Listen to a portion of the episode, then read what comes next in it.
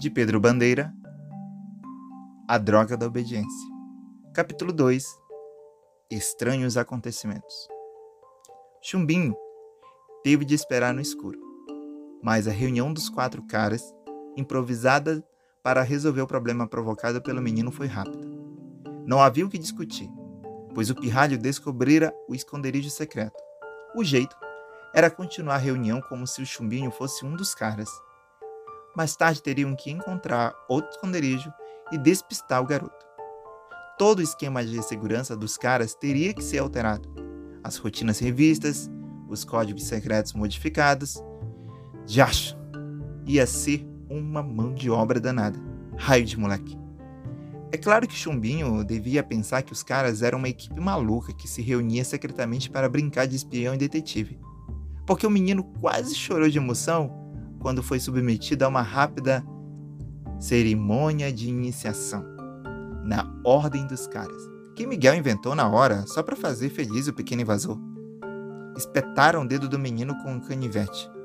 Fizeram-no escrever uma declaração de fidelidade carimbada com o próprio sangue, uma gotinha só. Ele teve de repetir o juramento, também inventado na hora cheio de expressões como até a morte, oferecerei a própria vida e outras bobagenzinhas que deixaram o pobre do chumbinho com um nó na garganta e uma lágrima equilibrada na beirinha da pálpebra. Calu queria introduzir outras brincadeiras na tal cerimônia, mas Miguel não deixou. A emergência máxima não podia ser mais adiada. Agora eram quatro ouvindo Miguel, e as razões da emergência máxima. Só que um deles não cabia em si, de orgulho, e achava que todo mundo estava ouvindo bater emocionado de seu coraçãozinho. É claro que vocês já ouviram falar do desaparecimento dos estudantes, começou o líder dos caras. Vejam aqui nestes jornais: este rapaz sumiu da equipe, esta garota do Dante, este outro do Rainha, este aqui do Galileu. Esta do Objetivo outro do Dante, um do Vera. Mas o Elite, até agora, está fora disso, interrompeu Magri. Não sei, então, porque os caras. O até agora acabou, Magri. Neste instante, na sala do diretor, estão os pais do Bronca, com dois sujeitos com pinta de polícia. E daí? Isso não quer dizer que eu vi as caras de fantasma dos pais do Bronca, pessoal. Cheguei perto e eu vi a mãe dele chorando dizendo: Meu filho, onde está meu filhinho? É mesmo, lembrou Calu.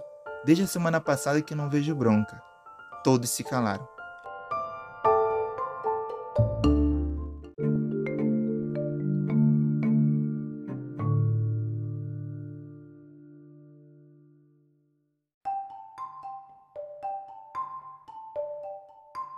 Em dois meses, 27 estudantes haviam se evaporado sem deixar nem cheiro.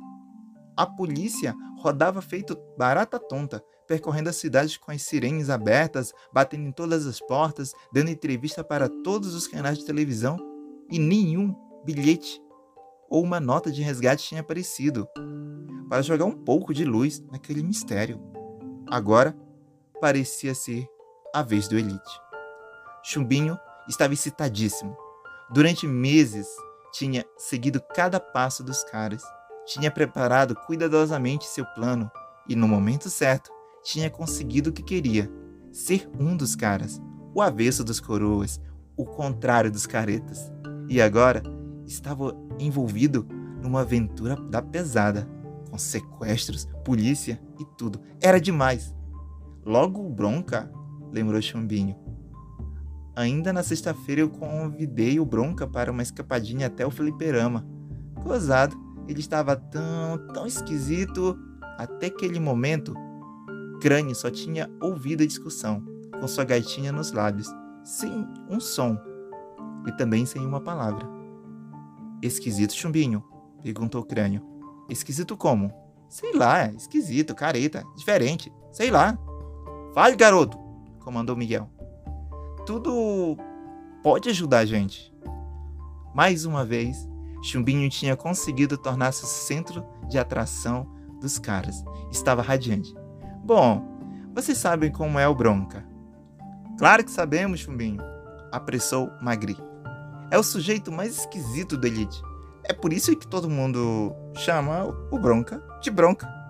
Pois é, continuou Chumbinho. Na sexta-feira ele estava diferente. Era como se eh, não fosse o Bronca. Diferente. Parecia um carneirinho. Mas o carneirinho com um olhar estranho, parado, nem sei explicar direito. Vê se dá um jeito de explicar, moleque, ralhou Calu. Fala logo, vê se não enrola. Não estou enrolando, Calu. Eu falei pra gente pular um muro e ir até o flipper, mas o Bronca disse que não. Ficou dizendo que era proibido. Ficou repetindo que tudo era proibido. Que ele tinha que obedecer. Aí Calu estourou. Ora, deixa de besteira, chumbinho. O Bronca é o maior rebelde do Elite. Proibição, para ele, é piada. Mas é isso mesmo que estou tentando explicar. Por isso é que eu disse que ele estava tão diferente. Estava obediente. Obediente? Rio se calou. Tem graça? O bronca? Obediente?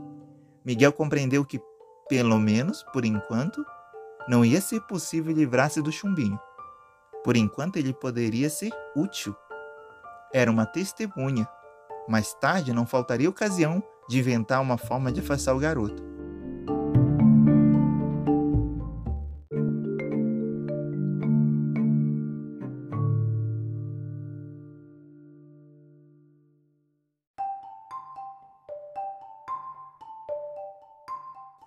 Muito bem, caras, vamos agir. Magri tem que descobrir se o Bronca tinha alguma namorada. Com cuidado. Pelo jeito, nem os pais, nem a polícia, nem o diretor querem que o desaparecimento venha a público. Eu vou descobrir onde ele mora e procurar os lugares que ele frequentava. Calu, papeie com os colegas de classe do Bronca. Descubra quem foi o último a falar com ele. Descubra tudo o que puder. Amanhã nos encontraremos aqui no primeiro intervalo. E eu? perguntou Chumbinho. Raio! O que fazer com o Chumbinho? Ele era necessário para descrever os últimos passos do Bronca, mas era só. Se ele não tivesse alguma tarefa, ia acabar perturbando. Miguel teve uma ideia. Havia o Bino, um garoto novo na escola, meio apagado, que tinha sido transferido para Elite há poucos dias. Era isso. Bastava colocar Chumbinho em campo neutro e ele não iria atrapalhar. Preste atenção, Chumbinho. Agora você é um dos caras. Não se esqueça do seu juramento. Quero que você colhe no Bino. Mas com muito cuidado. Pergunte se ele já fez amizade no colégio. Pergunte se ele conhece o Bronca. Não force nada. Não fale do assunto com mais ninguém. Amanhã você me conta o que conseguiu, tá? Joia, chefe. O menino sorriu. Deixa comigo.